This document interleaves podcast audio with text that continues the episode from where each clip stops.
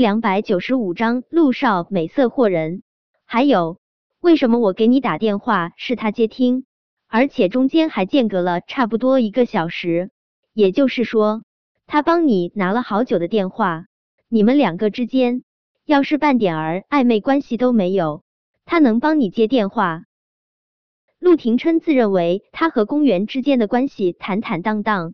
关于公园，他真没什么需要向叶伟解释的。不过，既然叶维心里不舒服了，他当然得让自己心爱的女孩心里舒服一些。他揉了下叶维的小脑袋，叶维，昨天晚上我出门。是因为公园打电话跟我说，我二哥有意识了。七年前，我二哥为了救我，变成了植物人。公园有个堂兄是最好的脑科医生，我二哥一直由他治疗。昨晚我过去，不是为了公园，是为了我二哥。我去公园堂兄的实验室陪我二哥了。我当时心急，把手机落在了外面，没想到公园接了电话。植物人叶维下意识问道：“二哥现在怎么样了？”叶维还真不知道陆廷琛二哥变成了植物人这件事。他一直以为陆廷琛只有露西一个姐姐。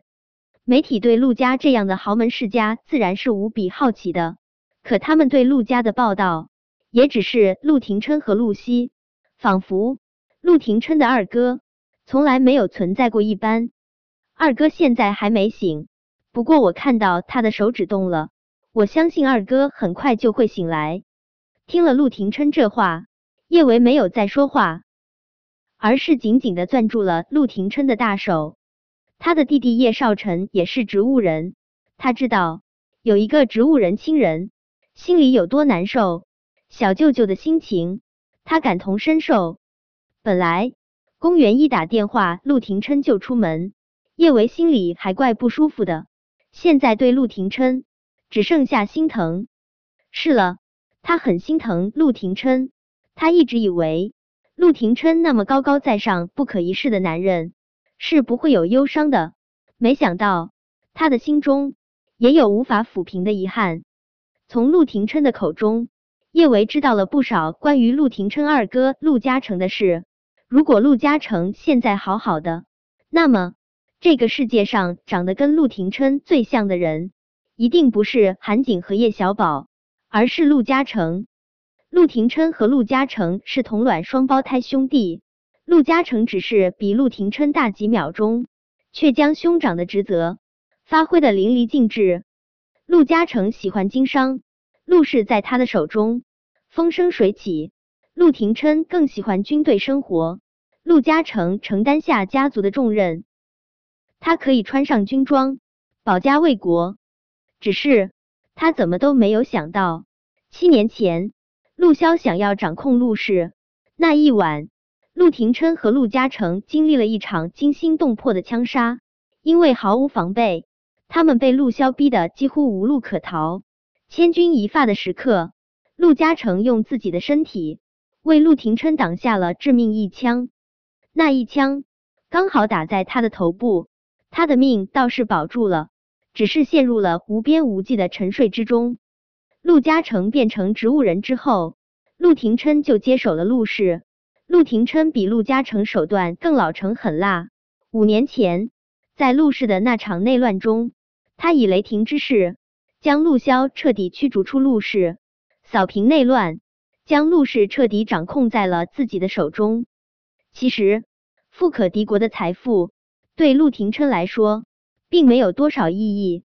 他只是想要好好守护大哥耗费了那么多心血的陆氏。等到大哥醒来，将陆氏还给大哥。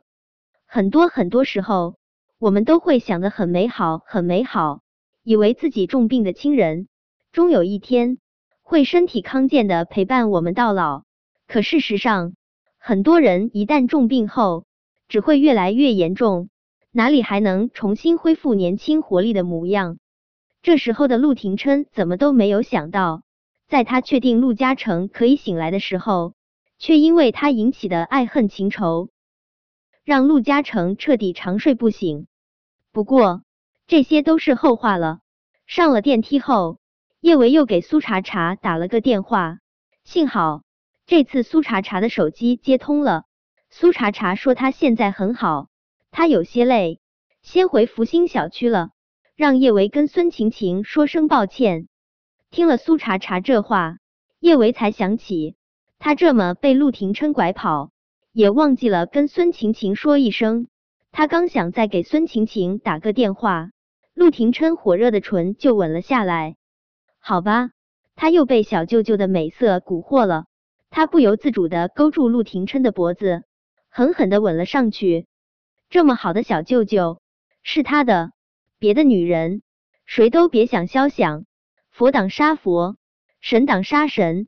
苏茶茶跟叶维说，他现在很好，真没有说谎。好不容易摆脱了战玉成那个变态的魔爪，能不好吗？